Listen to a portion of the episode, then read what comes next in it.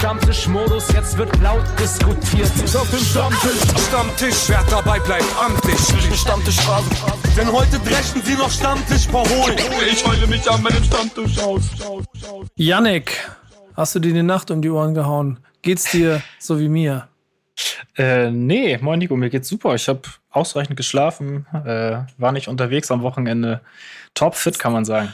Ich frage ich frag mich, wenn Leute diesen Podcast hören, du, du, du antwortest jedes Mal die Fragen, als alles ist damit, ob du geschlafen hast oder nicht. Ja, weil du mich Leute immer in diese Richtung, du fragst mich Ja. immer in diese Richtung. Die letzten Wochen bin ich Ja, immer der ich- Dumme ich- gewesen, der irgendwie feiern und trinken war oder Ich möchte einfach ich nur nicht. wissen, wie dein Wochenende war. Ja. Ja. das, ich interessiere mich für dich. Ja. So, und du fängst immer damit an mit der Anzahl deines Schlafs, so als du Liegestage. Was hast, was hast du gegessen? Was hast, was hast du gegessen über den Tag? Lassen wir das weg. Ich habe auf jeden Fall. Diätplan. Ja, genau. Ich habe auf jeden Fall äh, viel äh, Zeit mit Sport verbracht am Wochenende. Wie ich mitgekriegt habe, wird eins davon auch noch Thema sein. Verdammt nochmal! Das war eine anstrengende, nervige Sache, aber es hat, ging am Ende gut aus. Aber das ist nicht ganz das Thema heute, denn wir sind immer noch ein Hip-Hop-Podcast und das ist der Backspin Stammtisch und dementsprechend hast du natürlich Gäste eingeladen, die auf diesem Feld ihre Expertise haben. Absolut. Wen hast du mitgebracht? Ähm, ja, diese Ist das Woche heute eigentlich ein One-on-One-Battle? Also äh, ist das ein Battle der Städte auch und so? Ich frage nur so, ob ich mich auf was vorbereiten muss hier. Nee, Also, wir machen da? das hier, wir machen das hier, würde ich sagen, ganz freundschaftlich. Städtefreundschaft, Hamburg, Berlin. Äh, unsere beiden Gäste auf jeden Fall durch und durch Hip-Hop, deswegen in diesem Podcast absolut richtig. Ähm, spätestens seit ihrer Dog Days EP äh, zusammen unterwegs, aber auch so im Berliner Untergrund, glaube ich, äh, besser vernetzt als die meisten. Papke und Kulturerbe Achim diese Woche bei uns. Herzlich willkommen. Was geht, was geht, was geht? Alles gut? Gute, gute, gute. Gute, schön, dass ihr da seid. Ich hoffe, ihr seid gut darauf vorbereitet, denn hier wird äh, Tacheles gesprochen. Das ist mir total wichtig. Ihr müsst euch für dieses Format mit einem Getränk bewaffnen und stammtischartig dazwischenhauen, wenn ihr was zu sagen habt. Ne? Das ist total wichtig hier. Bei euch mache ich mir ehrlicherweise wenig Sorgen. Fakt ist aber einfach, dass man ja, glaube ich, und das gilt für jeden hier im Raum und auch so ein bisschen für jeden, der wahrscheinlich im Dunstkreis von diesen Formaten und allem hier drinsteckt, schon auch so ein bisschen ein Auge darauf haben muss, ich meine, wir machen das ja alles sehr professionell, Janik. Du hast sogar ein Mikrofon, das einigermaßen funktioniert jedes Mal, Ja. wenn wir hier zusammen aufnehmen.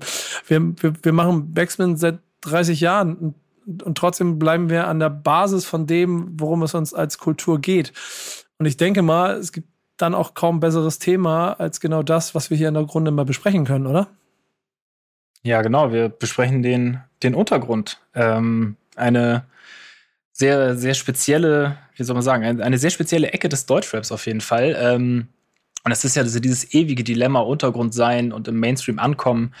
Wer schafft es? Will man das überhaupt schaffen? Ähm, und ja, was, was passiert eigentlich im Untergrund? Wie geht's da so ab? Ähm, wie weit ist der Untergrund überhaupt ein lukratives Geschäft? Und ähm, was für Vorteile, Nachteile gibt es, wenn man sich da rumtreibt? Und ich glaube, mit unseren beiden Gästen ähm, sind wir da auf einem ganz guten Weg, das irgendwie mal zu besprechen heute. Ähm, und daher fragen wir uns, wie viel Business ist der Untergrund eigentlich? Komm, Papke, hau mal raus.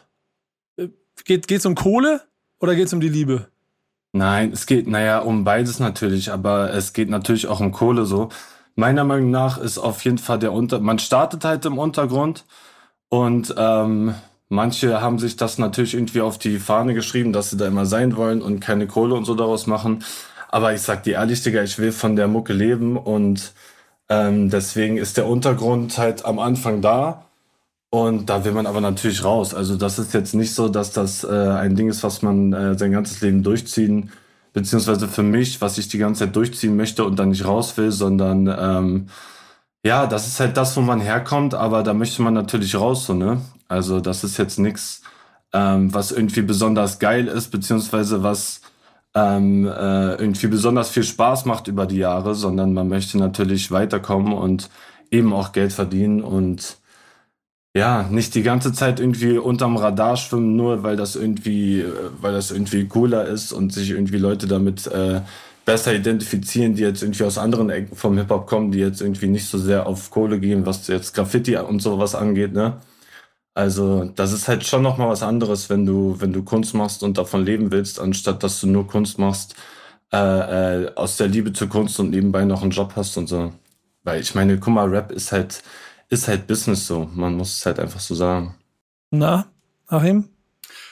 Ja, das Problem ist, du wirst auch, wenn du leidenschaftlicher Untergrundkünstler bist, mit ganz viel Liebe zur Musik, wirst du gezwungen, Business machen zu müssen, definitiv. Weil wenn du äh, am Nerv der Zeit sein willst und äh, richtig geile Produktion trotzdem machen willst, weil du die Musik ja so liebst, also willst du ja auch ein richtig geiles Endprodukt trotzdem haben und jeder, der Musik macht, weiß, was das für Kosten sind. Äh, was ein Album, eine EP oder ein einzelner Song geil gemacht kostet, ne?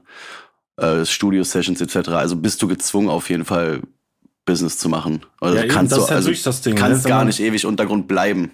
Ja, man, man will eben, genau, man will ein geiles Produkt abliefern so und sowas kostet halt auch Geld. Und äh, das ist halt im Untergrund nur bedingt möglich, wenn du äh, nicht irgendwo anders dein Geld herbekommst und da irgendwie drauf scheißen kannst, ne?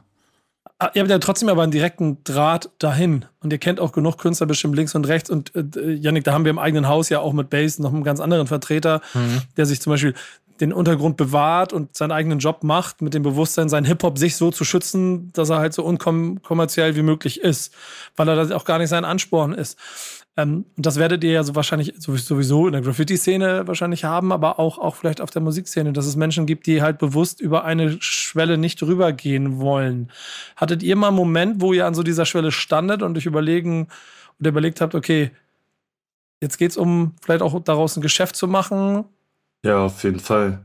Also ich habe auf jeden Fall, mache ja schon lange Mucke, aber für mich gab es auf jeden Fall diesen einen Punkt so, ähm, dass ich gesagt habe, okay, ich mache mich jetzt selbstständig und äh, möchte davon meinen Lebensunterhalt äh, bestreiten. So. Und das war eigentlich genau der Punkt, an dem ich gesagt habe, äh, jetzt wird halt nicht, jetzt wird halt nicht mehr rumgeeiert so, sondern jetzt wird halt äh, Geld investiert, ne?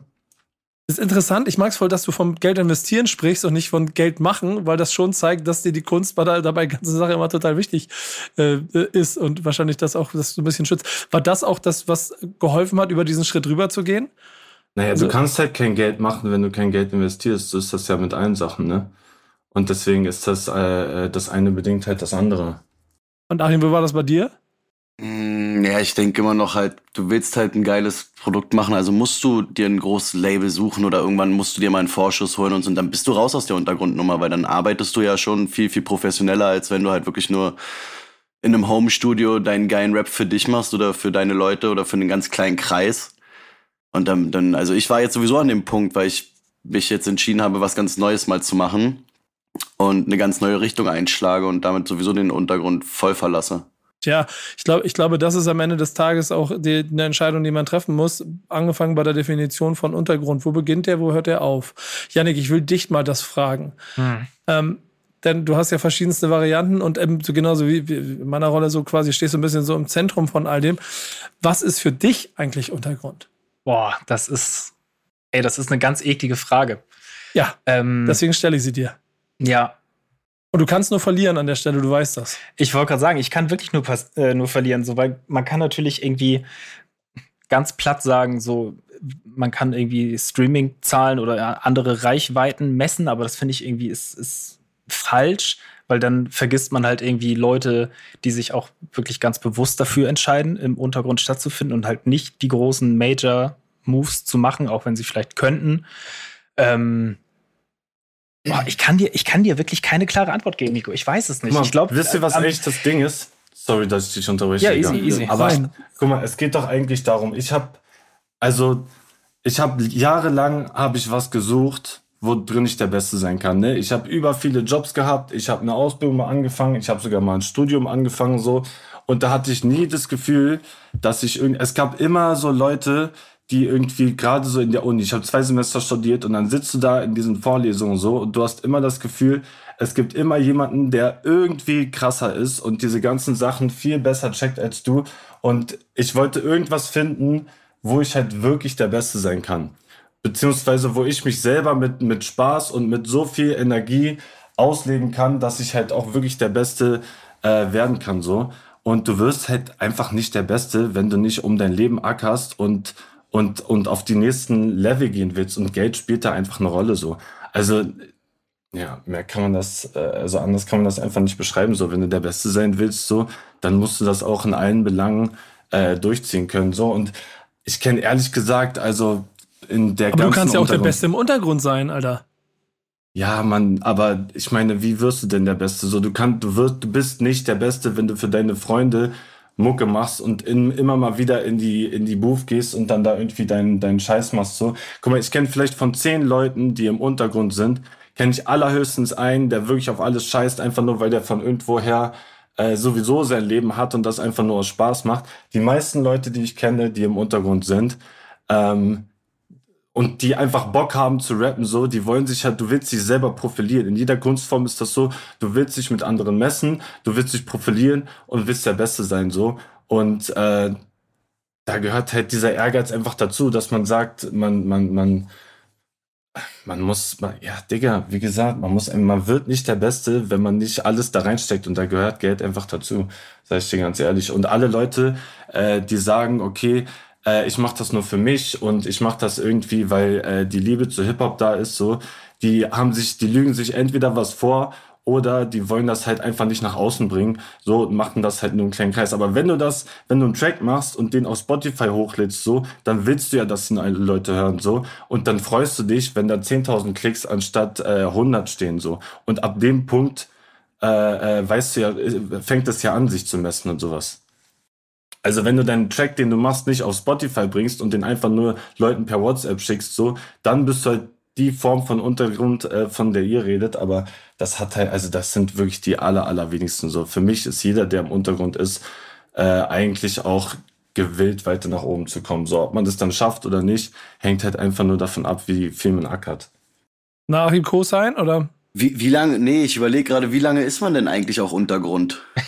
Ein, manchmal ein Leben lang. Ja, aber, aber wo, wo, also was, wie, wie definiert man denn den Untergrund? Wenn du Shows spielst und wenn du Das Festivals. versuchen wir gerade hinzukriegen. Das ja, versuchen ja, wir gerade aber hinzukriegen. wenn, ja. wenn, du, wenn du Festivals spielst, Shows spielst, ein paar im Jahr, ähm, und weiß ich nicht, so mittlerweile hat ja jeder so 50 bis 100 monatliche 1000 Hörer, ist ja jetzt nicht mehr, äh, ist jetzt nicht, na, also ist man da noch Untergrund oder wo hört's, also wie, wie lange ist man das?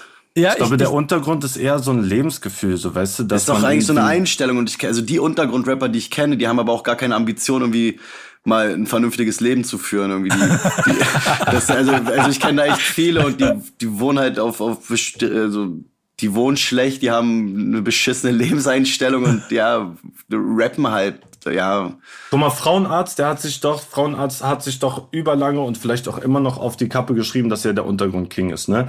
Und für mich ist Frauenarzt eigentlich immer noch äh, Untergrund, so nach der, nach Das ist der es, aber Definition, ne? Aber der macht halt Fettkohle Millionen und ist Hits übertrieben halt. im Biss am Start, so, ne? Also, Untergrund ist halt, glaube ich, eher eine Lebenseinstellung und vor allen Dingen etwas, was den, was den Sound betrifft und nicht unbedingt äh, äh, die Klickzahlen und sowas, sondern das ist, mit welchen Leuten bist du, mit, mit äh, wie, was machst du in deinem Leben und, und wie, wie äußert sich das, weißt du, wenn du irgendwie auf der Straße unterwegs bist und dafür die Mucke machst und für deine Leute und sowas, dann kannst du auch Untergrund sein und äh, damit reich werden, so. Ich, ich glaube sogar nicht mal, dass, dass, dass, dass der Sound für Untergrund relevant ist. Da sind wir wieder, Entschuldigung, bei klassischen Puristen, für die ist Untergrund dann, wenn es klassischer Boom-Bap-Sound ist. Ähm, das ist dann nochmal wieder eine andere Art und Weise. Und ich, dieser Definition würde ich aber nicht per se mitgehen, weil ich auch heute viel Untergrund erkenne, der, und das ist vielleicht der entscheidende Punkt, gegen handelsübliche Markt- und vielleicht auch Vertriebsstrukturen oder Businessstrukturen quasi so ein kleines bisschen aufbegehrt. Aber was ist denn handelsüblich? Handelsüblich ist genau das, was er ihm gesagt hat. Label suchen, möglichst groß, Vertrieb gut aufstellen, in die, in die möglichst gut platziert in den, in den, in den Streaming-Räumen und das ist dein Ziel und du legst da los. Ja, dann wäre Ähm, ja Frauenarzt zum Beispiel nicht Untergrund. Auf, also Frauenarzt und Moneymarkt mit, ist, ist, ist definitiv, was diesen Sound angeht, ist es auf jeden Fall kein Untergrundsound. Dann sind wir wieder bei der Haltung. Und ich glaube, die ist aber entscheidend dafür, wie, also du, du, ob du noch Teil von Untergrund sein kannst, wenn du einfach so bekannt bist, dass du genau gar das nicht im ist Untergrund es. stattfinden kannst. Ich glaube, du kannst irgendwann nicht mehr Untergrund sein. Für mich, für mich sind, und auch so ein Beispiel von der Art, wie sie ihren Kram machen, das habe ich ja auch schon ein paar Mal, glaube ich, erwähnt, Janik, korrigiere mich, aber bestimmt häufig, sind sowas wie Ja, Audio 88 und Yasin von der Art und Weise, wie sie ihren Kram machen, wahrscheinlich so eine Spitze im Untergrund von dem, was du untergrundwartig erreichen kannst. Finden ab und zu mal in Medien statt, arbeiten stark mit ihrer eigenen Community, haben keinerlei Zugänge zu großen Streaming-Abläufen, weil sie sich musikalisch halt auch nicht dem, in Anführungsstrichen, unterwerfen. Ist ein falsches Wort, aber anpassen oder den Sound in diese Richtung orientieren und benutzen die klassischen Mittel wie, wie, wie Platten ähm, und sonst Tapes, was auch immer dazu, um ihre Musik dann natürlich strukturell bestmöglich an den Mann zu bringen, diesen einen Schritt zu machen, ähm, es in einem Major-Vertrieb zu geben, scheint für mich aber dann so ein kleines bisschen die Brücke zu sein zum Untergrund, wenn es um das Musikalische geht. Trotzdem, um das kurz also kann ich voll nachvollziehen, wenn du, wenn du, wenn du, wenn du Frauenarzt zum Beispiel anbringst, weil davon gibt es einige, die quasi äh, vom Mindset immer noch die Bindung dazu halten. Aber Frauenarzt ist halt einfach einer der größten und erfolgreichsten Künstler der letzten 20 Jahre, die es wahrscheinlich im Deutschrap gegeben hat aus Berlin. Da mhm. muss man, da muss man dann wahrscheinlich, also der ist einer vom Untergrund, aber gehört er da noch rein? Fragezeichen? Ja, auf jeden Fall würde ich schon sagen so. Auf jeden Fall, weil, weil dieses ganze Lebensgefühl, guck mal, dieses ganze, dieser ganze Graffiti-Bezug und so, dieser ganze Sound, ja, der, der ist halt irgendwie entscheidend, so weißt du. Ich war letzte Woche bei der Porno Mafia Tour und alleine an der, an der Fanbase, die sie noch aus der Zeit haben, sind sie natürlich eigentlich immer noch die Untergrund-Kings. Okay, aber das ist total krass, weil da, da gebe ich dir 100% recht, weil das, was da passiert, das ist so antizyklisch zu allem, was sonst drumherum passiert. Unglaublich, komplett. Fair, das war 100%. Parallelwelt nochmal. Und da haben sie eine, ja, sie können wirklich parallel nochmal als Untergrundkönige stattfinden, weil das war halt einfach Riesenuntergrund. Ja, das finde ich total, ja, oh, fair. Da muss ich mich, dann mich im Zweifel selber korrigieren. Wahrscheinlich ist das eine gebaute Konstrukt oder zu, also entstandene aus Frauenarzt Moneymark spielt den Ballermann äh, eine ja. Dekade lang leer oder voll. Ähm, das ist das eine, aber du hast recht, auch Popke, du hast recht, das, das, das andere ist das Mindset. Und das Die Frage ist halt, ob du Untergrund an den, an den Verkäufen und an den Streaming-Zahlen und sowas festmachst oder an dem Lebensgefühl und aus der und an der Szene so. Ja, weißt du? Und ich würde sagen, das ist eher die Szene und das Lebensgefühl anstatt äh, Verkäufe so. Aber Janik, die gleiche Diskussion ehrlich. führen wir ja auch immer darum, wenn wir, wenn wir uns quasi hier in dieser Runde darüber diskutieren, wer ist Hip-Hop und wer ist nicht Hip-Hop, ne? Ja, sehr ähnlich auf jeden Fall. Ja, das ist halt, es kann halt auch gar nicht jeder Untergrund sein. Also auch wenn du mit kleinen, also du kannst ja niemand mit einem kleinen Streaming, der halt ein bisschen äh, äh, Rap macht gerade und der das aber schon längere Zeit macht, aber den kannst du trotzdem nicht unbedingt Untergrund nennen. Ist denn, ist denn wenn aber, ist, ist Untergrund, also kann, sich Untergrund trotzdem lohnen? Also ist Frauenarzt das Beispiel dafür, dass man es auch dort quasi, oder mein Beispiel mit, mit Audio Yessin, oder es wird sicher nicht noch einige andere geben, in anderen Städten im Zweifel auch. 8-4 vielleicht hier in Hamburg, der ja auch äh, auf seine Art und Weise auf jeden Fall noch Untergrund ist, aber ja auch größere Halle jetzt so langsam voll macht hier in dieser Stadt. Ähm, kann sich Untergrund lohnen? Der Untergrund kann sich nur lohnen, wenn du vorher schon ein Standing dort hattest und dann da rauskommst, aber trotzdem noch diese gewisse Härte aus dem Untergrund mitnimmst. Aber ansonsten kann sich Untergrund, also sonst lohnt sich's nicht, nee. Also nicht finanziell. Aber vom Status her. Das wir vom Status her schon, ja klar. Ja. Da sind wir schon fast wieder in der Graffiti-Szene. Das ist ja lustig, weil wir hier theoretisch ja so ein bisschen hin und her springen können. Denn dort gibt es diese Diskussion ja gar nicht in diesem, im Gro, habe ich das Gefühl. Oder, also ist ja eher sogar noch klassisch der Schritt so ein bisschen verpönt und ein, ein nicht gern, einer, den man nicht gerne geht. Äh, um, Im Graffiti meinst du? Ja, also Leute, die dort den kommerziellen Weg gehen, die, also die müssen ja schon einen großen Schritt machen, um dann vielleicht auch naja, aber ich meine, was gibt's denn im Graffiti für einen kommerziellen Weg, den du machen kannst? Du kannst halt Leinwände verkaufen und Ausstellungen machen, ne? Und irgendwelche Auftragsarbeiten und so. Aber, und deine Kunst ähm, irgendwann modifizieren. Wie meinst du das? Ja, auch, auch, in, also in Ausstellungen, ja, also du stellst deine eigene Kunst aus, aber irgendwann auch die Kunst, also vom, vom klassischen Graffiti-Writing zu abstrakter Kunst an Wänden und an Leinwänden zu bringen. Das ist ja auch etwas, was sich über die Zeit dann entwickelt hat den von Künstlern, die früher aktiv waren. Und da habe ich mit Nicolas Couturier in Paris mal jemanden getroffen, der aber dann einfach Kunst in, in, in Galerien am Champs-Élysées gebracht hat. Von ja, aber ich ehemaligen ja Graffiti-Artists. So. Guck mal, es gibt doch gerade so eine Ausstellung, kennst du Fino, den, den Writer? Ja, bring, bring, bring's, bring's den Leuten hier näher, wer das ist. Äh, Fino ist von, von Koubé äh, aus äh, Zehlendorf, so eine Crew. Die sind, der ist halt äh, King auf jeden Fall und äh, seit Ewigkeiten normalen. Da ist das Prinz und, Peace äh, Ursprung auch, ne? Ja, ja, genau. Und der hat jetzt gerade am Kudamm äh, so eine kleine Ausstellung am Start. Und ähm, das ist das ist übertrieben Untergrund, Digga. Obwohl das am Kudamm eine Ausstellung ist, die sich irgendwelche Touris reinziehen und der verkauft da seine, seine Sachen für 3.000, 4.000 Euro. Das ist to the fullest Untergrund. Und trotzdem äh, hat das nichts damit zu tun, dass du damit nicht auch äh, einfach Cash machen kannst, so, ne? Ich geil. Ich, ich merke, dass diese Diskussion selber, weil wir, wir hier quasi äh, beim Beginn am Definition, was ist eigentlich Untergrund, die Argumente von allen Seiten reinknallen, was Untergrund ist und was nicht. Ja, ich weiß nicht, wie du, wie du das siehst, aber ich, ich mag das gerade ehrlicherweise auch, dass man merkt, du kannst halt auch Millionär werden und trotzdem Untergrund bleiben. Auf jeden Fall, auf jeden Fall. Das ist so ein bisschen auch das Ziel bei dir, oder? Also von der Definition her, was du ja beschrieben hast, wahrscheinlich. Ne? Der Beste sein heißt ja auch am Ende erfolgreich zu sein in dem.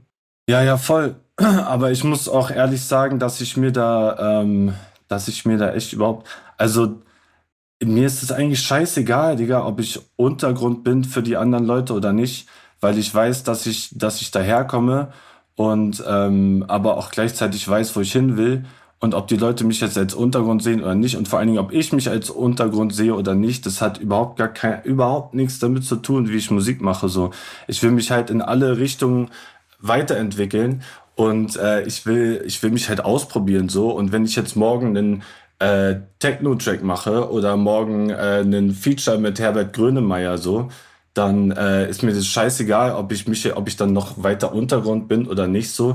Diese ganze, dieser ganze Kram, der ist mir ehrlich gesagt vollkommen egal, muss ich wirklich sagen so, weil ich halt einfach meine Kunst machen will so, weißt du. Und wenn ich mir jetzt darüber Gedanken machen würde, wenn ich einen Track mache, ob ob ich dann noch Untergrund bin so, dann habe ich halt übertrieben mein Thema verfehlt so, weil so dann dann halte ich mich mit Sachen auf oder mit Grundsatzfragen, die einfach überhaupt gar nichts damit zu tun haben äh, äh, äh, was ich mache. Weißt du, also ich habe keine Lust, mir darüber Gedanken zu machen, ob ich Untergrund bin oder nicht. So, ich habe Bock, einen geilen Track zu machen. Weißt du, das ist einfach das Ding.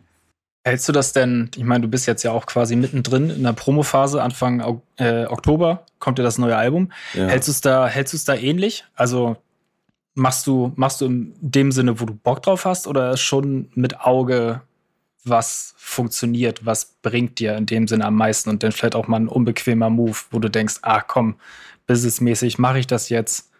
Naja, nicht businessmäßig. Also ich habe jetzt zum Beispiel letzte Woche einen Track rausgebracht. Loco heißt der und der ist äh, komplett anders als das, was ich äh, vorher gemacht habe. So, ne? Das ist so mit ein bisschen ruhiger Stimme und ähm, ein komplett anderer Stil eigentlich als das, was ich davor gebracht habe. Und ähm, da war jetzt aber nicht die Überlegung dabei, mache ich das jetzt als Business Move oder ähm, mache ich das und, und werde ich dann irgendwie äh, anders gesehen als vorher, sondern ich habe den Jack aus so einer Laune heraus gemacht, fand den übergeil und äh, wollte den unbedingt rausbringen und habe mir dann eher gedacht, okay, also im Vorhinein so, also werden die Leute das checken so, beziehungsweise werden die Leute, die das, denen das eben so wichtig ist, ist der Untergrund oder nicht und Oldschool hier und da, werden die checken, dass man sich als Künstler ähm, auch einfach frei entfalten muss so und nicht, guck mal, ey, ich finde es so langweilig, beziehungsweise ich fände es so einengt, wenn ich nur Boom Bap machen würde. Und ich Mach will, mal bitte wie früher. Ja, Mann, Digga, das ist alles, das engt einen einfach als Künstler ein so. Ich will in alle Richtungen gehen so und äh, man muss natürlich gucken, dass man das den Leuten so verständlich macht, dass nicht alle, also dass die halt darauf klarkommen so. Aber ähm, Digga, guck mal, ich höre zum Beispiel in meiner, also ich höre selber Musik, die ist teilweise so weit entfernt von Red, wenn es dann irgendwie, guck mal, so Darkwave zum Beispiel höre ich über gerne, ja. Und ich hätte über Bock mal so einen Track zu machen. Weißt du, mhm. so einen richtigen, weiß nicht, ob ihr die Musikrichtung kennt, so, aber das ist so, das ist halt so ein bisschen wie, jetzt nicht so neue deutsche Welle, also so viele, viele Synthes und sowas und viel so eher so, so Post-Punk-mäßig angelehnt und so. Und ich hätte über Bock, mal so einen Track zu machen und äh, ob die Leute dann darauf klarkommen oder nicht, das wird man sehen. Aber äh, jetzt zu sagen, ey, ich muss jetzt nur Boom Bap machen, weil das ist Untergrund und alles andere kommt nicht hin, ähm, das macht alles keinen Sinn, Alter. Das engt einen ein und am Ende steht man da in 20 Jahren und ist so krass verkopft auf diese ganze Hip-Hop-Untergrund-Scheiße so, dass man mhm. vollkommen am Leben vorbeilebt, meiner Meinung nach, und auch überhaupt gar nicht offen ist dafür, dass sich die Welt weiterentwickelt, so weißt du. Deswegen geht mir das auch immer so auf den Sack, wenn dann irgendwelche Leute immer sagen, ja, früher war das viel besser und so und die Musik und das ist kein Hip-Hop und dill und das ist nicht Untergrund und diese ganze Scheiße so. Man muss doch einfach mal die Kunst als Kunst sehen und nicht immer so tun, als wäre Hip-Hop etwas, was einem gehört und äh, worüber man jetzt die ganze Zeit richten darf, weil man, weil man einfach in seiner Vorstellung und weil man das sein ganzes Leben so gehört hat, das so, das so abgespeichert hat, ähm, ähm, wie das eben ist. Ich meine, guck mal, als dieser ganze Mumble-Rap und Trap und so angefangen hat, da haben alle so krass rumgemeckert und die ganze Zeit, ja, das ist kein Hip-Hop und hier oder dann irgendwie, wie war das mit, wer ist da? Als so, so Leute wie Rin und sowas, als die alle hochgekommen sind, da waren auch alle am Anfang, ja, das ist kein Hip-Hop und das ist kein Hip-Hop so. Das ist alles so verkopft, Alter. Ich habe da überhaupt gar keinen Bock drauf. So, ich will einfach nur äh, geile Mucke machen. So. Geiles Wort zum Sonntag, das du hier gerade rausgehauen hast. Be bedeutet das eigentlich äh, rückwirkend, äh, die Frage an euch beide, auch dich, Achim, dass, dass diese Diskussion, du hast ja auch mal so ein paar Andeutungen zwischendurch gemacht, dass diese Diskussion darüber, oder wenn Leute euch quasi wieder in Anführungsstrichen zurück in ihren Untergrund ziehen wollen, das nervt schon auch, ne? Ja, ist man denn nur Untergrund, wenn man auch nur so harten Rap macht? Also kann man eigentlich anders Untergrund sein? Weil da musst du ja wirklich die ganze Zeit nur die gleiche Scheiße machen. Singen darfst du auf jeden Fall nicht wahrscheinlich. Nach das ist es halt. Also musst, musst du ja die ganze Zeit nur auf der Stelle stehen bleiben und machst einfach die ganze Zeit nur irgendwelchen harten Straßenrap, den Hip-Hopper und nur dann bist du halt Untergrund. Aber es gibt schon Leute, die das versuchen, ne? Also ja, es ja, gibt schon ja immer mal wieder so, so Kommentare und so und so. Und äh, die sagen dann das irgendwie, jetzt bei dem Loco so, da habe ich äh, todesviel Zuspruch bekommen, so was mich auch sehr gefreut hat, aber da waren dann so auch ein paar Kommentare, die da meinten, ja, das bist nicht du und so. Und diese und das ist irgendwie, die versuchen dann natürlich, ähm, das irgendwie so, weiß nicht, dich halt irgendwie, die, die haben halt irgendwie das Gefühl, die haben so eine bestimmte Einstellung, be beziehungsweise eine gewisse Sicht auf dich. Und wenn du dem nicht entsprichst, so, dann äh, wollen die dich halt wieder da äh, äh, hin zurückführen und meinen, so, mach mal wieder wie früher und sowas. Ne? Aber das ist halt alles so, da muss man drauf scheißen. Also nur Zuhörer, die aber auch nur diesen harten Rap hören, die hören ja auch außerhalb diesem Kosmos gar nichts anderes. Ja, und das ist halt sowieso hängen geblieben, Alter. Was, was da jetzt am, am, schwersten immer wiegen kann, ist der Vorwurf, äh, du machst das ja eh nur äh, für die Kohle oder bist ja jetzt Mainstream geworden und so. Ja, den ja, Vorwurf ja, gibt's natürlich so, ne? Aber scheiß drauf, Digga. Dann sollen die denken, ich mach das nur für die Kohle so. Meinetwegen, Digga, äh, äh, so, meinetwegen, Digga. Dann mache ich es halt nur für die Kohle, dann hör mich nicht weiter so. Ich will natürlich einen Haufen Kohle machen und wenn du denkst, dass ich mich jetzt selber verrate, weil ich Kohle machen will, so, dann, äh, dann fick dich so, weil ich meine, ey, Digga, hast du irgendwie Bock, dass ich äh, äh mein Leben lang broke bin, Digga? Nur weil ich dir irgendwie äh, alles irgendwie alles recht machen will, das ist auch Blödsinn, Alter. Vor allen Dingen hast du ja ganz am Anfang hier etwas klar betont und mehrfach, und das fand ich sehr gut und wichtig, dass du ja gesagt hast, wenn man größer werden will, dann muss man investieren, dafür braucht man Kohle.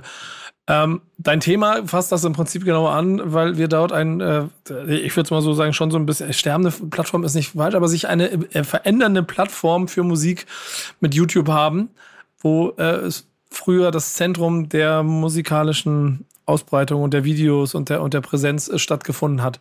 Ja. Das ist heute ein bisschen anders. Worüber willst du reden?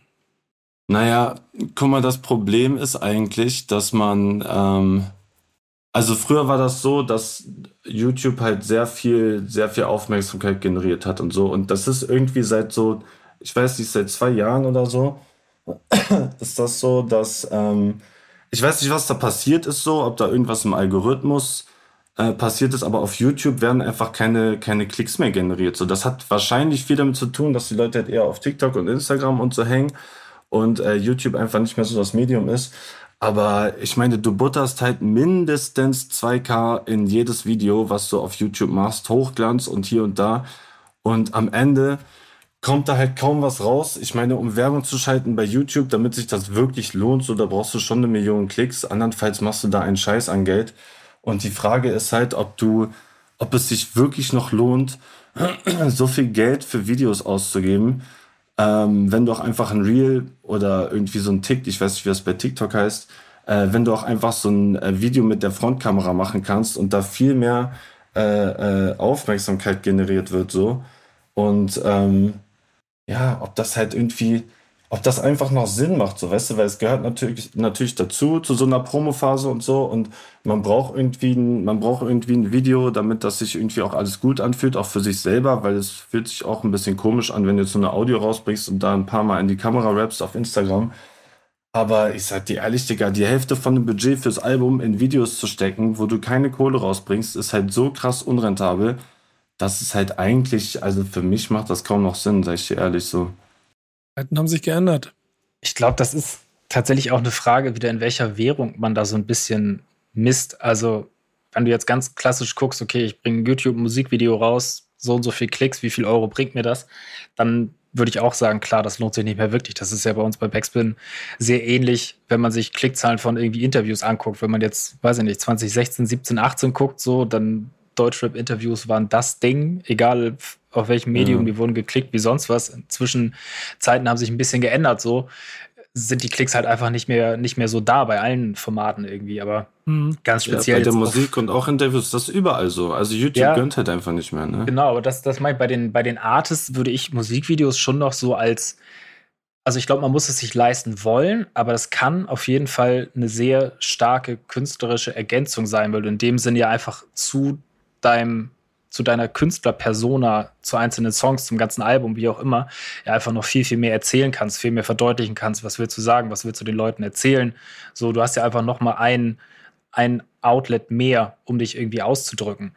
Ja, okay, aber ähm, ich kann auch für einen Honey ein Instagram-Reel machen, so, und da habe ich äh, viel mehr Klicks, so, dann kann ich mich trotzdem irgendwie erzählen, so, aber auf YouTube macht es ja keinen Sinn, ne? Das meine ich halt, so, natürlich kannst du auch die Reels hochladen, das ist ja algorithmusmäßig besser und TikTok-mäßig und dann kannst du direkt, bevor der Song raus ist, auf 1 charten, weil du viral gegangen bist. So, das verstehe ich alles, aber es ist ja schon noch was anderes, ob du dich wirklich hinsetzt und sagen wir mal drei bis fünf Minuten Musikvideo machst, mit einer Geschichte vielleicht sogar noch und alles. So, und das meine ich mit diesem, das, die Währung. So, natürlich, wenn du da deine Klicks drauf bekommst, fallen am Ende vielleicht, weiß ich nicht, wie viele Euros ab, die sich in dem Sinne nicht lohnen.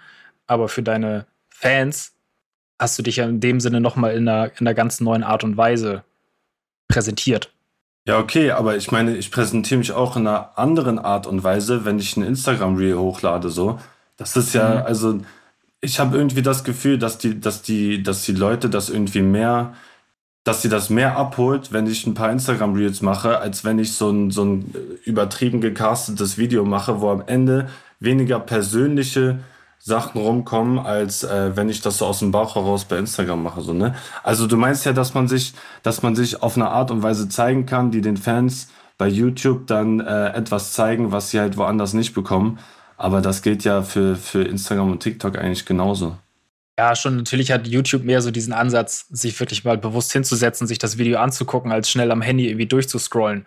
So, das ist schon ein sehr, sehr verschiedener Ansatz, das verstehe ich schon. Ich glaube trotzdem halt, was ich gesagt habe, dass es diesen Mehrwert schon liefern kann, wenn, wenn man den Bock drauf hat. So, das, das Voll, ich weiß auch, was sagen. du meinst, so, ne? aber man muss dann halt auch eben sehen, dass es halt, ähm, ja, es geht am Ende halt trotzdem um die Kohle, weißt du? Und mhm. äh, wenn du halt eine Promophase machst und dann, äh, weiß nicht, bei drei Videos äh, 5K, was schon sehr wenig ist, ähm, für drei Videos ausgibst, so, ähm, dann wirst du halt auch, wirst du halt auch kein Geld damit machen, so, ne? Ja. Und dann musst du halt gucken, okay, wenn ich ein Album mache und äh, damit auch wirklich ähm, Geld machen will und was erreichen so, dann äh, lohnt es sich einfach nicht. da sind wir halt wieder bei dem Punkt so, ne? Und das ist ja auch genau das Ding, auch wenn ich Untergrundkünstler äh, äh, bin und das irgendwie nicht aus, aus äh, finanziellen Mitteln mache, dann kann ich erst recht kein äh, YouTube-Video machen. So. Mhm. Weißt du, dann habe ich vielleicht irgendwie einen Arzt, der das ganz gut kann und der das dann irgendwie für Umme macht ähm, und das irgendwie schneidet. Das kann ich ein, zwei Mal machen, aber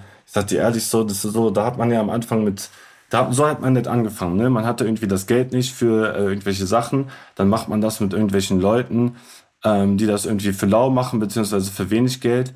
Aber ähm, das ist Horror, so zu arbeiten, ja. Weil wenn du den Leuten kein Geld zahlst, äh, dann kannst du halt auch nichts von denen fordern. Und wenn der dann keinen Bock hat, das zu schneiden oder irgendwie ein Hänger ist und dann zwei Wochen wartet, dann kannst du jemand nicht sagen, Dicker, äh, mach mal jetzt hin, ich brauch das dann und dann. Weil wenn du ihm kein Geld zahlst, dann kannst du halt einfach keine Ansagen machen. Mhm. Weißt du, und so zu arbeiten ist halt Horror, Alter. Wie oft habe ich schon auf irgendwelche Leute gewartet, die rumgegangen haben. Ich habe meinen ganzen Promoplan darauf aufgebaut. Und dann ist da irgendein Hänger, der halt zu viel kifft, Alter, und nicht darauf klarkommt, mir das scheiß Video zu senden. So, dass ist meine ganze Promophase im Arsch. Einfach nur, weil da, weil da kein Geld hintersteckt und die Professionalität einfach nicht da ist. So, und so läuft's dann halt auch nicht, ne? Mhm. Achim, bei dir? Was würdest du sagen? YouTube Luxus, den man sich noch leisten muss? Oder? Es ist halt einfach so, dass der Mensch sich gerade auch ein bisschen verändert und ich merke es auch an mir selber, äh, aber ich habe das jetzt auch schon äh, gelesen irgendwo. die Aufmerksamkeitsspanne geht bei, bei dem Ganzen unglaublich flöten. Wir wollen dieses Schnelle. Wir wollen diese ganz schnellen Videos scrollen. Wir wollen kurz belustigt werden und sofort was Neues sehen. Das ist halt gerade so ein Ding. Und ich sehe es, also bei YouTube vor allem, die YouTuber, die jetzt aus der neuen Generation in 2023 hochkommen, die kommen nur durch Reels hoch. Also da sind wirklich Leute dabei, die haben Anfang des Jahres angefangen, machen ausschließlich Reels. Die haben nicht ein einziges richtiges YouTube-Video hochgeladen, aber haben eine Million Abonnenten. Mhm. Und äh, durch Reels erreichst du viel schneller, viel, viel mehr Leute, weil es wird die ganze Zeit nur noch gescrollt. Ich merke selber manchmal, dass ich mich auf einmal bei YouTube auf der, auf der Short-Seite irgendwie mal ganz kurz verlaufe und auf einmal habe ich mich zwei Stunden durch einen Irrgarten gescrollt. Ganz tief drin im, im Rabbit Hole. Ja, ja, und das geht richtig schnell und das ergeht richtig viel. ich lese das ganz oft auch bei Instagram und sowas bei Leuten in den Stories. Wow, wieder komplett verirrt eine Stunde. Ich finde aber schon, um äh, dann in purer Tradition für die Kunst darin auch noch die Fahne hochzuhalten, dass man, man, dass man schon mit einem YouTube-Video auch heute noch was hinterlassen kann. Und das hat natürlich oftmals mit Budget zu tun, weil du irgendwas krachen lässt. Aber es muss nicht immer automatisch etwas mit Budget zu tun haben, sondern kann oft, vielleicht auch gerade in dem Antizyklischen da drin, ein Teil von, also eine Kreativität sein, die dafür sorgt, dass die Leute hingucken was du da gemacht hast. Das Problem ist, glaube ich, die Jagd danach, diese künstlerische ist, und da sind wir auch bei dem, was du gesagt hast, Achim, und äh, ehrlich bei euch beiden und auch ein bisschen auch dem, dem, dem Zeitgeist geschuldet, es ist ein steiniger Weg. Aber ich mag es auch, wenn heute große Künstler anfangen, wieder 5 Minuten 30 Songs zu machen, obwohl dir jeder Streamingdienst erzählt, mach mal nicht mehr als zwei Minuten bitte. Ähm, das, das muss man sich erlauben können, leisten können und vielleicht auch Bock darauf haben und auch mit dem Misserfolg leben können, glaube ich. Und ich kann auch verstehen, dass das gerade im Weg dahin ziemlich schwierig ist. Ähm, oh, ey, darf ich, die, darf ich die Überleitung nehmen, Yannick? Weil langer Weg, Misserfolg, Erfolg so. Das, mhm. Ja, ja, mach, okay. mach, Nico. Ach, worüber willst du reden? Worüber willst du reden?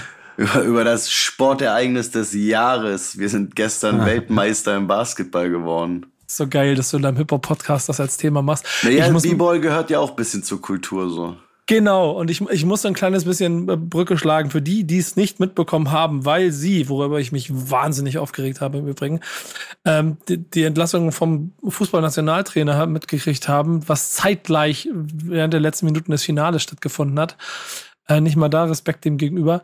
Ähm, Basketball-Nationalmannschaft wird Weltmeister ungeschlagen mit einem überragenden Weg, ähm, angeführt, und das ist mein Enkel, den ich hier in unsere Runde schmeißen möchte, von Dennis Schröder der jetzt mittlerweile auch schon über 30 ist, aus Braunschweig kommt, äh, schwarz, äh, viel Kritik eingesteckt hat in seiner Karriere, aber auch schon seit ganz jungen Jahren in Amerika in der NBA spielt und jetzt quasi sein Meisterstück gemacht hat.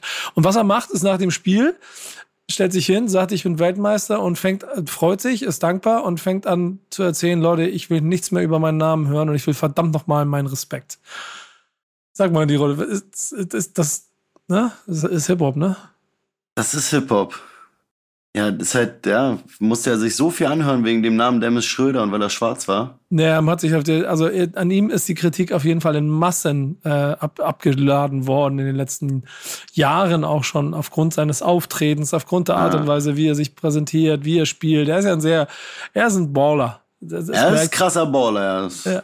Im wahrsten Sinne des Wortes. Und das hat ihn schon, schon ganz schön viel äh, Kritik auch eingebracht, auch immer innerhalb dieses Turnieres und dann ihm dabei zuzugucken, wie er das rausholt. Das ist ein schönes Gefühl. Janik, hast du, hast du es eigentlich gesehen? Ich habe das Finale gesehen, auf jeden Fall, ja. Ähm, ja. Ich glaube, ein bisschen, da, da schwingt wieder so ein bisschen diese Problematik mit, dass, glaube ich, Basketball genau wie Hip-Hop-Kultur irgendwie ein bisschen für viele hierzulande noch zu amerikanisch ist. Ähm, dass, dass viele, glaube ich, diesem sich da noch einfach noch nicht so ganz rantrauen, denn Dennis Schröder in Person ja auch einfach, klar, der lebt seit, weiß ich nicht, 100 Jahren auch in den USA, spielt in den USA, so, der ist ja irgendwie in diesen zwei Kulturen irgendwie so aufgewachsen, ähm, dass da einfach noch, ja, da ist, da ist noch Widerstand. Aber wird jetzt, wird jetzt vielleicht einen Boom geben, weil Deutsche sind ja auch immer sehr schnell zu begeistern, wenn sie von irgendwas Erster sind. Mhm. Äh, kann doch sein, dass jetzt nochmal so ein Basketball-Boom ausbricht. Ja, voll. Also ich habe gestern auch bei vielen in der Story gelesen, ey geil, ich habe jetzt voll Bock ballen zu gehen, ich bin jetzt auf dem Platz. Das habe ich bestimmt bei vier Leuten gelesen so. Auch, auch sogar andere Rapper darunter. Aber du, du, du, weil du das Thema genommen hast, hast, hast du es auch voll verfolgt und auch, dass du, du nicht komplett, nee, also das, das, so, es wurde ja auch nicht viel übertragen, ne? Ja, ausschließlich bei Magenta TV erst ja. im Finale hat. Und das ZDF dann ZDF und ARD, ja, ist halt schade. So, ich, also ich hab, ich guck nicht mal Fernsehen, so ich bezahle GZ eigentlich für gar nichts. Ich höre nicht mal Radio, so wirklich. Ja, Skandal. Und dafür hätte ich mich gefreut, wenn sie, also weißt du, die Basketball-WM hätte man noch komplett übertragen können. So im Fußball machen wir so einen Wirbel, also Fußball auch super. Aber Basketball ist halt auch ein riesiges Ding. Und da hat man nicht viel von mitbekommen. Ich habe die letzten zwei Spiele mitbekommen und leider das Finale gestern, da habe ich, muss ich zugeben, die ersten, äh, die letzten anderthalb Minuten gesehen. Weil, weil wir auf einem Videodreh in Köln waren und dann kamen kam, kam, kam wir ganz besoffen in der Kneipe an, aber da war halt wirklich Hölle los. Und ähm, ich habe zu spät einfach auch selber Wind davon bekommen, muss ich ehrlich zugeben. Aber jetzt bin ich auch, ich habe früher leidenschaftlich Basketball gespielt, war nur irgendwann zu klein für die anderen. Aber genau da interessiert mich mal die Verbindung, die du am Anfang gesagt hast, ist der Hip-Hop ja auch, äh, Basketball ja auch irgendwie Teil von Hip-Hop. Gilt das für jeden hier in der Runde? Also nee, nee, bei mir war es halt nur so, es war noch vor Hip-Hop, also es hat, also es hat eigentlich gleichzeitig angefangen. Meine, meine großen Cousins haben mich mit End One Videos mit elf und mit ne, mit Kusavage gefüttert. So, da kam dann halt auch direkt der Bezug so dazu, dass mit diesen End-One-Videos habe ich direkt gecheckt, okay, das ist auch krass Hip-Hop. Und bei dir, Papke?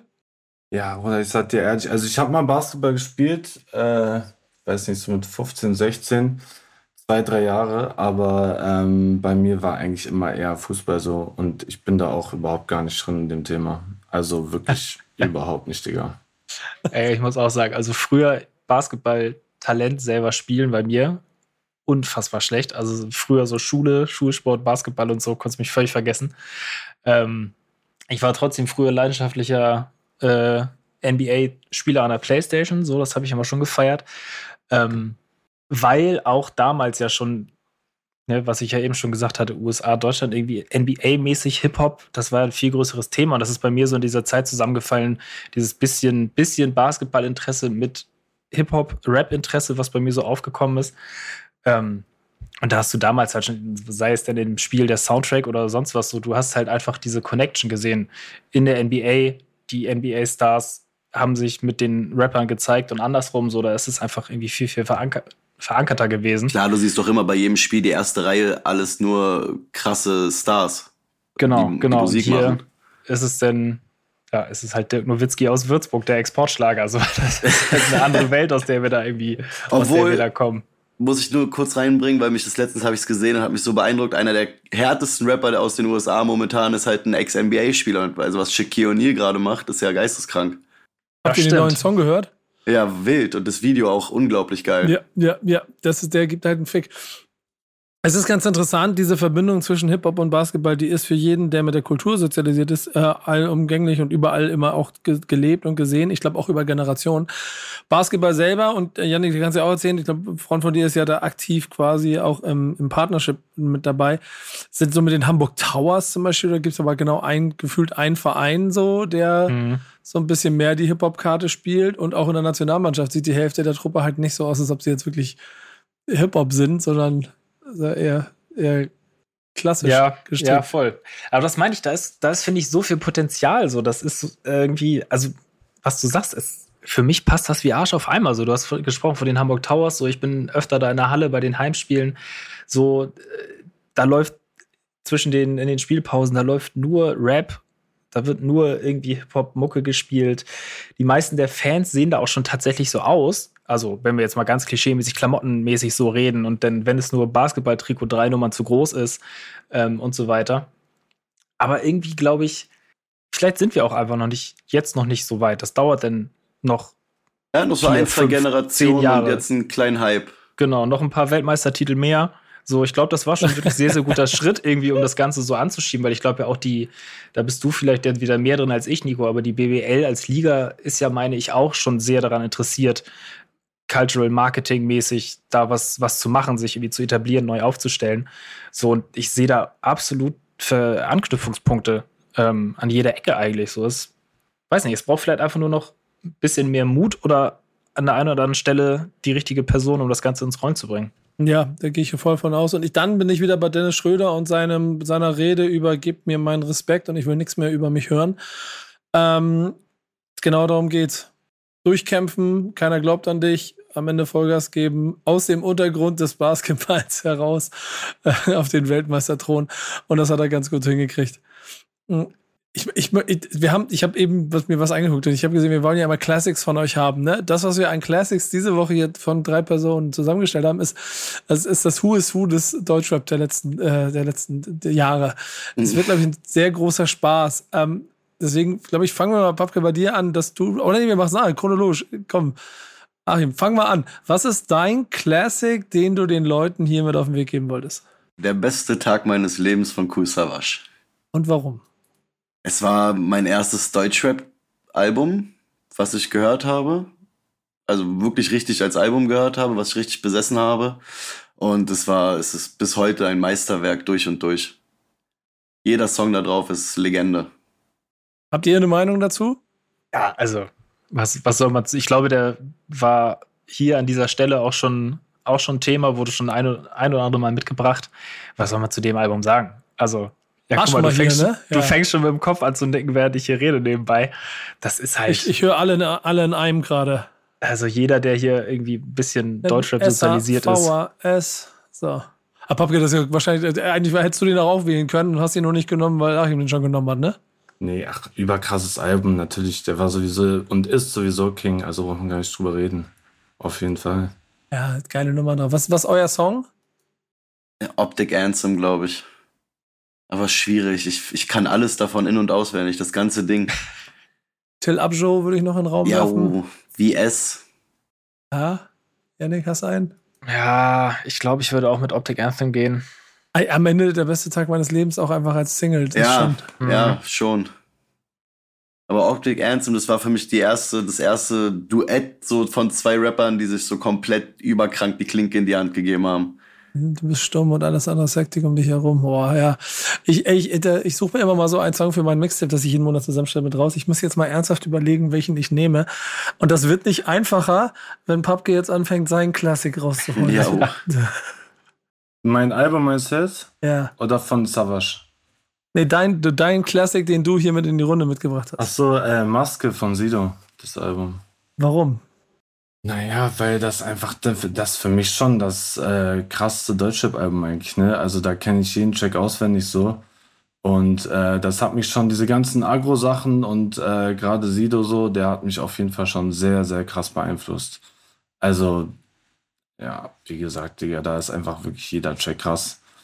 Und äh, hat mir auch einfach so, man, Sido ist halt sowieso einfach so ein Typ, der, äh, der ist halt egal, was der für Mucke macht, auch heute noch, der ist halt trotzdem immer cool, ne? Also der kann den, der kann den, äh, die softeste Mucke überhaupt machen, so, man kriegt ihn halt nicht, der bleibt halt immer cool, so, der hat das halt irgendwie, der hat das halt irgendwie drauf, so. Also ich habe den letztens auch live gesehen, so, und äh, was der macht, so von seiner Art und Weise, der ist einfach krass. Und vor allen Dingen die Art zu rappen, ne, weil der einfach, weil der einfach schon, der ist jetzt nicht so technikversiert, aber äh, der wählt halt immer die perfekten Worte, dass du, dass du, dass du halt richtig, richtig Klingt drin alles bist, rund ne? der, braucht, der braucht halt keine Doppelreime, der braucht halt nicht irgendwie groß rumflexen so.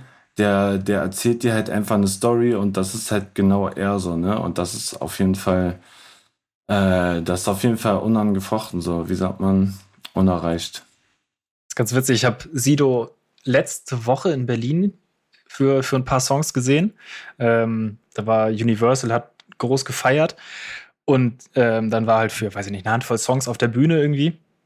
Und Publikum war wirklich sehr gemischt. Also es war nicht nur Hip-Hop-Heads, das war komplett Label, Pop-Schiene, alles Mögliche an Menschen da. Und dann spielt Sido halt seine Songs und dann hat er unter anderem auch Astronaut gespielt, genau einer dieser poppigeren Songs. Und das Publikum ist komplett abgegangen. Er hat den super rübergebracht, so. Und dann wirklich Song vorbei, nächster Song, Fuffis im Club. So 180 Grad Drehung, komplett anderer Sound, andere Welt und es feiern halt genauso viele Leute einfach sie. Aber er kann so. es auch machen so, ne? Vor 100, was der für ein Crowdwork macht, Digga, das ist halt unglaublich, Digga. Ich habe den auf dem Heroes Lessons gesehen so und der hat das, Digga, da kann man so viel von lernen so, der hat das so drauf, einfach auch bei tausenden von Leuten einfach irgendwie eine Verbindung zu denen aufzubauen Und irgendwie, irgendwie, also ich habe das selten gesehen, Digga, wie man sich einfach so krass die Leute erspielen kann, ne? Und wie man so krass die ganze Zeit, äh, äh, äh, also wie man, wie man so eine Verbindung aufbauen kann zu den Leuten, Digga. Es gibt Leute, die kommen auf die Bühne, drehen da durch, machen ihre Songs, aber am Ende des Tages ähm, machen die das so für sich, ne? Und was der dafür, was der mit dem Publikum macht, so, da habe ich auf jeden Fall, äh, also sehr, sehr inspirierend, so muss man wirklich sagen. Da kann man sehr viel von lernen. Ja, heftig. Heftig. Das ganz interessante letzte Mal, als ich so, so einen Impact von ihm auch für mich nochmal wahrgenommen war, als wir in der Pandemie eine Situation hatten, wo sich viele Künstler auch neu erfinden mussten oder andere Wege finden mussten. Und er es auch da wie ein leichtes geschafft hat, innerhalb von 20 Jahren sich auch an der Stelle wieder voll authentisch mit in diese Welt hinein zu bewegen, ja, ohne sich zu verstellen, sondern einfach Sido zu bleiben. Und das ist schon eine ganz schöne Leistung. Und nach, wir reden hier von jetzt von fast 20 Jahren auch bei Maske, ne? Ja, der hat's halt wirklich raus, so, ne? Ja. Stark. Ich bin spannend. Äh, auch da habe ich Mama ist stolz, ist mein Song, den ich mir eben gerade ausgewählt habe fürs, fürs Mixtape. Ich finde den ziemlich gut. Mama ist stolz. Ne, da, also wenn es um Maske geht, dann mein Blog, nichts anderes. Ja, mir für mich ein bisschen outplayed, glaube ich. Das ist der Grund, warum ich da mal Ja, schwierig. Ich, für mich ist es Steig ein. Auch ja, ich glaube für mich auch, Digga. Steig ein, einer der krassesten Beats, Alter. Mhm. Das Ding scheppert jedes Mal. Okay. Jedes Mal kriege ich Flashbacks, wie ich, ich war 17 äh, oder 18. Ja. Und bin und wirklich höre diese Songs und habe das gefühlt wie unglaublich. Habe das auf Kopfhörern gehört, bin in meiner Picardi durch die Straße gelaufen in irgendeiner Iceboy-Jacke, Digga, und, und dachte, ich wäre Sido. Mhm. Ich weiß, so, ich mich so auch, ging das rein, Alter. Auch ein bisschen zu krass gefühlt damals, als ich das Album gehört habe. Ja. Wahnsinn. Zu krass für mein Alter.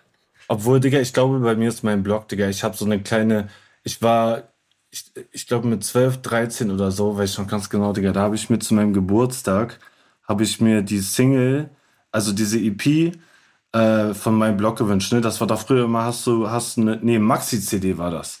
Mhm. Da hast du meinen Blog gehabt und dann irgendwie noch ein Remix davon und so. Und ich habe das äh, bekommen, diese CD zu meinem Geburtstag, hab, den, hab diese CD den ganzen Tag gehört, Digga. Ähm, und dann äh, bin ich pennen gegangen und einfach, Digga, meine Mutter ist nachts in mein Zimmer gegangen, hat diese CD aus meinem CD-Player genommen, Digga, und hat die einfach weggeschmissen, Digga. Hat sie einfach durchgezogen, ne? Und am nächsten Tag sage ich, was denn hier? Das ist sie weg. Nee, sowas hast du nicht, Alter. Das geht überhaupt nicht klar. Das ist richtig scheiße. Deswegen eigentlich muss mein Blog sein, Alter. Da ist ganz interessant, Glaubensfrage. Mein Blog, die Nummer auf dem Album selber ist ja gar nicht die, die dann berühmt geworden ist, sondern mhm. ist der Remix vom Agro-Ansage 3, ne? Der Beethovens Remix ist der Beethovens Remix, ist die bekannte genau. Version, ja. Seid, seid, ihr, seid ihr die Fans von der Originalversion auf Maske oder vom Remix? Ich glaube, der Remix. Ja. Wo er einfach so äh, und nicht boomt auf seinen Blog und so, ne? Ja, genau. genau. Ja, ich habe die letzten zwei Juice geklaut. Ja, ja, auf jeden Fall. ist es. Ja, ziemlich geil. Wir haben einen Classic, den kann Yannick jetzt vortragen, der Leuten da draußen, wenn sie jetzt äh, mitkriegen, dass dieses Album äh, jetzt den zehnten Geburtstag feiert, wahrscheinlich ein bisschen Angst davor kriegen, dass das schon zehn Jahre her ist. Mhm. Das bin ich mir ziemlich sicher. Ich, ich bin einer davon, auf jeden Fall. Ich bin einer davon. Geil. 13. September 2013, äh, das Debütalbum von SSIO. Bumsen ist rausgekommen. Ähm, damals über alles oder nichts rausgekommen. Laber, äh, zehn Jahre, ja. Zehn Jahre. Ja, ja. Ähm, Ciao fast ausschließlich von Reef und Maestro produziert, aber unter anderem auch, äh, was ich bis vor kurzem gar nicht wusste, Figo Brasilvic darauf äh, beteiligt. Äh, Echt? Ach, ja, ja, das wusste ich auch noch nicht. Song, oh, jetzt muss ich kurz gucken. Ähm, irgendwie Sonntag, wie heißt der Song? Irgendwie an einem Sonntag oder so, glaube ich. Ja, Sonntag.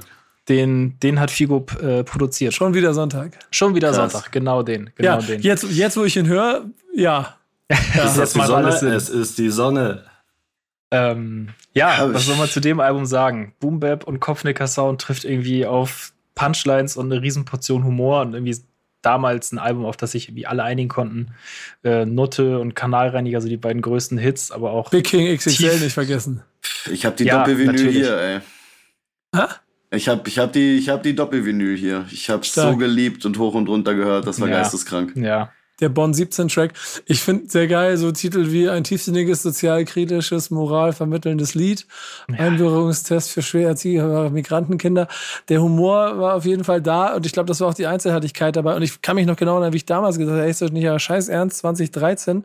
Was los mit dir, also im Positiv, was los mit dir, Deutschrap, dass du auf einmal klassische Boom-Bap-Beats so feierst, nachdem du das vorher quasi ein Jahrzehnt lang verteufelt hast.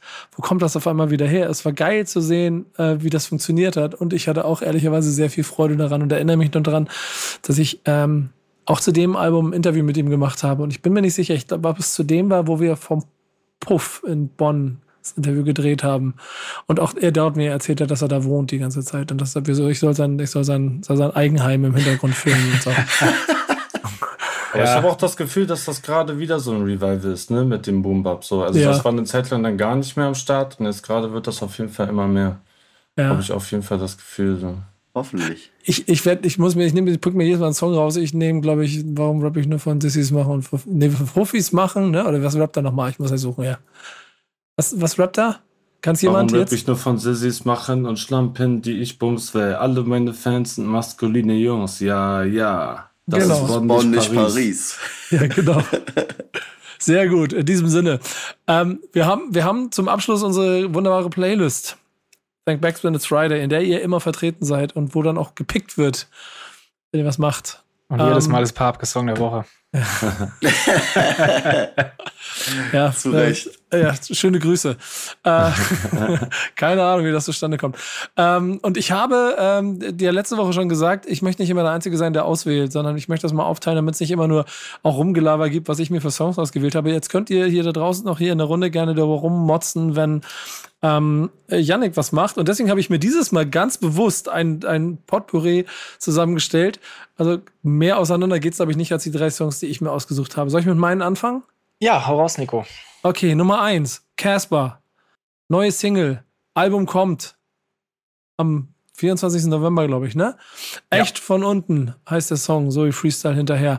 Eine, ein Song, der total ruhig, melodisch ist, indem er sich quasi auch so ein bisschen damit auseinandersetzt, wer denn da alles angeblich so harte Rapper sind da draußen, die ähm, ähm, quasi von den harten Szenen erzählen aus ihrem Leben. Äh, komm mal zu mir, äh, nach, in den Süden der USA, komm mal in die Katrina-Katastrophe, die, die, die Flutkatastrophe und lass uns über Armut sprechen.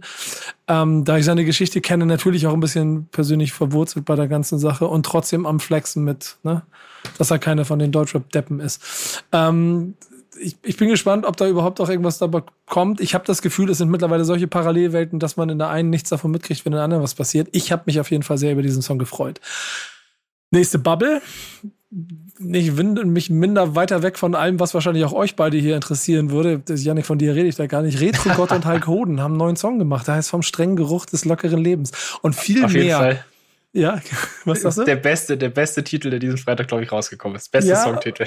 Aber und es geht, es geht halt schon um, um deren Auge aus diesem, wir waren bei Untergrund, also aus dem tiefen Untergrundkeller in Köln, den, wo du das Fenster allen höchstens auf Kipp machst und nicht versuchst, da durchzukrabbeln, ähm, äh, machen sie halt genau ein klassisches, äh, äh, einen klassischen Song auf ihre Art und Weise. Da habe ich, hab ich sehr viel Freude dran gehabt. Ähm, aber muss man mögen. Und ich weiß, das. Ich liebe Halkon. Ja, geil, schön. Freut mich, dass ich habe gedacht, ich bin hier alleine auf weiter Flur. Nee, nee, aber nee, nee, nee ich, ich habe auf jeden Fall sehr viel Freude auch an der Nummer gehabt. Und das dritte war als Statement, finde ich heute einfach, weil ich weil inhaltlich der Song die ganze Zeit, also wenn ich Nura in letzter Zeit zuhöre, gerade bei dem neuen Projekt, habe ich das Gefühl, die ist die ganze Zeit nur damit beschäftigt, immer irgendwie imaginär irgendwelchen Wichsern in die Eier zu treten, um dann einen Schritt zurückzugehen, um Anlauf zu nehmen, um ihm wieder nochmal frontal in die Eier zu treten. Und genauso macht sie das mit auf eine gute Frau. Äh, geht halt um das, was eine gute Frau zu sein hat nach vielleicht der Meinung von manchen und sie klärt die Sache auf ihre Art und Weise. Und auch deshalb finde ich ein sehr wichtiger, guter Song, ähm, den ihr auf jeden Fall mal anhören solltet. Yes, gute Auswahl, Nico. Oh, das von dir, danke. Ja, doch, doch, muss ich zugeben.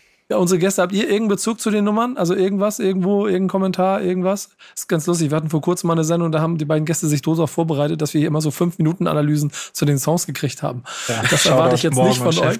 Ja, genau, morgen also Ich habe mir vorher auf jeden Fall die drei, also alle Songs, die ihr äh, äh geschickt habt, habe ich mir kurz mal reingezogen. So, der von Casper, den fand ich auf jeden Fall krass. Den ähm, von Retrogrott, äh, eigentlich auch. Früher habe ich ihn sehr gefeiert. Mittlerweile kann ich mir den nicht mehr so geben irgendwie. Ja. Aber äh, auch auf jeden Fall eine gute Nummer und der von Nura sowieso auf jeden Fall stark. Also finde ich alle drei stark, ja. ja, bin ich ja glücklich mit meiner Auswahl. Ich muss Ah, mal nachholen. Mal gucken, ob ich mit meiner Auswahl, ob ich gleichziehen Ja. kann oder ob ich jetzt, Jetzt bin ich mal gespannt. werde. Jetzt, jetzt, ja. Ähm, mein erster Song ist Held von Ansu und Tom Hanks, äh, produziert von Kato wie immer. Also eine Hamburg Collab, deswegen habe ich ihn auch mit ausgesucht. Bisschen die Fahne hochhalten. Ähm, aber auch sonst, der Sound gefällt mir gut. Die, die Hook ist irgendwie, ja, ins Ohr gegangen und auch im Kopf geblieben. Ähm, fand ich eine sehr schöne Combo. Deswegen äh, Held mein erster Song.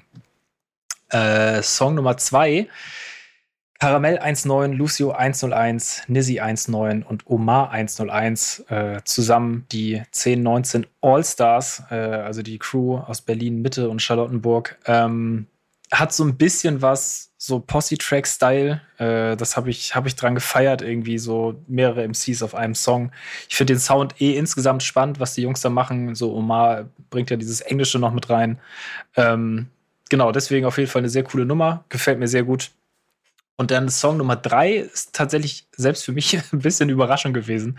Bouncy mit Wohnzimmer. Äh, Bouncy ist 18-jähriger Newcomer aus Wien, den ich bisher Namen schon mal gehört, aber nicht so richtig auf dem Schirm hatte, so ganz ehrlich. Ähm, aber der Sound, der gefällt mir sehr gut. Ähm, relativ laid back, ist so ein typischer so ein Lifestyle-Song. Ne? Bouncy ähm, ja, erzählt halt aus seinem Leben und was er so macht. Aber einfach eine schöne Nummer, die einfach gut ins Ohr geht, die mir irgendwie beim Hören direkt so direkt gefallen hat. Ähm, lockere Nummer. Fand ich gut, habe ich ausgewählt. Das waren meine drei Songs. Interessante Auswahl. Kann ich aber auch ganz gut mitleben. Ach, danke. Ja. danke. Habt ihr, habt ihr eine Meinung? Habt ihr die Songs mitgekriegt? Äh, wahrscheinlich auch persönliche Meinung dazu, aber gebt mal was raus. Sind die schlimm? Ich finde die auf jeden Fall alle krass, Digga. Also kann ich nur hinzufügen. Ich habe nur an so einen Tom gehört, aber der ist super stark. Ganz, ganz interessant ist dabei, dass ich das Gefühl habe, wir haben hier auch ziemlich viel unterschiedlichen Sound und trotzdem können wir uns alle darauf einigen, dass das alles ganz geil ist. Liegt an den Persönlichkeiten dahinter wahrscheinlich, ne? Ich muss den Rest der Songs erstmal alle erstmal hören noch. Ich muss nochmal Ja. nach, nachholen. Aber ich bin Ja. auf Ich Bouncy fand auf jeden Fall jetzt. diesen, diesen äh, Held-Song von Anso und so, den fand ich auf jeden Fall, der Beat ist halt verrückt, ne? Ich mag Ja, ja, diese, das ist super was krass. ist das so, Drum and Bass bisschen Mhm. äh, angehaucht, so, das ist auf jeden Fall geil. Also den Beat habe ich auf jeden Fall sehr krass gefeiert, so hätte ich auch mal Bock auf so eine, auf so eine Nummer. Ja, ist interessant. Also ich, ich bin normalerweise bei allem, was Tom Hanks macht, immer sofort mit dabei. Ich, dieses Mal musste es aus dann auch ein bisschen meinen Auswahlgründen habe ich mich dagegen entschieden. Schön, dass du ihn mitgesucht hast. Ähm, aber wie gesagt, nächste Woche neue Songs, neues Glück. Thank Backspin is Friday ist die Playlist. Da finden auch diese beiden Gäste dann regelmäßig statt, wenn sie ihre Sachen machen und dann tauchen sie vielleicht auch in dieser Sendung wieder auf. Äh, ihr übrigens auch sehr gerne, wenn ihr wieder Bock habt und mal wieder hier sein wollt. Ihr seid immer, Immer herzlich gerne. eingeladen. Ja, Richtig viel danke Spaß dir. gemacht. Sehr gerne. Das freut uns zu hören, Yannick. Du Hast einen guten Job gemacht, hast gemerkt. Danke, Ne? danke, danke, danke. Wieder eine Woche Ruhe jetzt. Eine Woche glücklich, genau. Ja. Und dann hören wir uns aber nächste Woche wieder. Zum Abschluss muss ich aber ganz kurz noch ein bisschen äh, Werbung machen, Alter. Nämlich äh, für mein Album, Digga, das kommt am 6.10. Zombie Spotten heißt das und ich mache eine Release-Party, mein erstes eigenes Konzert, Digga, im Humboldthain. Äh, ihr seid übrigens auch gerne eingeladen, wenn ihr Bock habt, nach Berlin zu kommen. Äh, wir machen auf jeden Fall eine fette Release-Party mit äh, fetten Gästen und so, deswegen holt euch ein Ticket, ihr wisst Bescheid, folgt mir bei Instagram, yeah, yeah, yeah, yeah. Zack, ist notiert. Es sei dir gegönnt. Äh, ähm, ich bin leider nicht, ich bin leider nicht auf diesem Kontinent. Äh, ansonsten äh, wäre es Ja, auf ja. jeden Fall eine Option gewesen. Aber ähm, danke und nochmal danke, dass ihr dabei wart und ne, achtet auf das, was die Jungs machen. In diesem Sinne. Bis zum nächsten Mal bei Backspin Stammtisch. Danke euch, ihr Lieben. Ciao, ciao. Ciao. Ciao, ciao. Stammtischmodus, jetzt wird laut diskutiert. Auf dem Stammtisch, Stammtisch, wer dabei bleibt, amtlich. Stammtisch Phase.